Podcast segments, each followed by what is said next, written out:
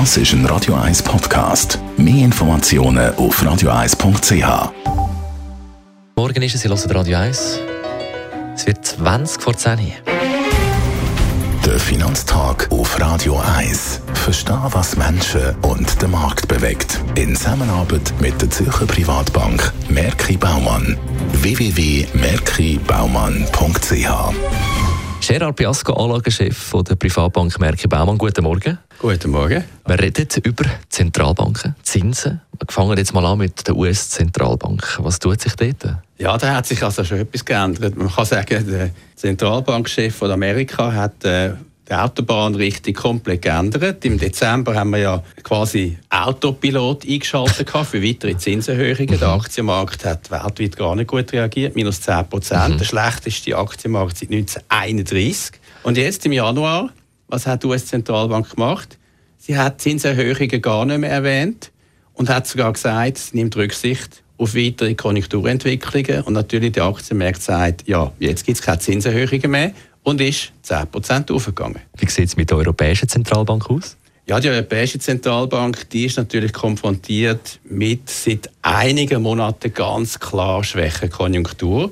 Und sie hat eigentlich vor, in diesem Jahr Zinsen zu erhöhen. Früher haben sie gesagt, nach dem Sommer könnte die Zinserhöhung kommen. Und jetzt hat der Draghi, Chef der Europäischen Zentralbank, das auch eigentlich weggenommen aus seiner Forward Guidance, wie man auf Englisch sagt, aus seiner Ausrichtung von der Zinspolitik. Er hat sogar gesagt, dass bei weiteren überraschenden Konjunkturabschwächung würde die EZB reagieren. Wir gehen davon aus, dass wahrscheinlich für die europäischen Banken, die es nötig haben, in Spanien, Italien, relativ bald eine Finanzierungshilfe könnte kommen, weil das ist doch der wichtigste Teil vom europäischen Aktienmarkt. Die Konjunktur in Europa präsentiert sich momentan ja schwach. Was heißt das generell jetzt für die Schweizer Zinsen? Für die Schweizer Nationalbank ist natürlich klar, wenn die EZB Zinsen nicht erhöht, kann die SNB Zinsen auch nicht erhöhen, sonst würde ja der Schweizer Franken stark gemacht werden. Das würde unserer Exportindustrie schaden. Die Schweizer Wirtschaft befindet sich auch auf dem Abschwächungspfad und natürlich heißt das, Zinsen bleiben in der Schweiz tief.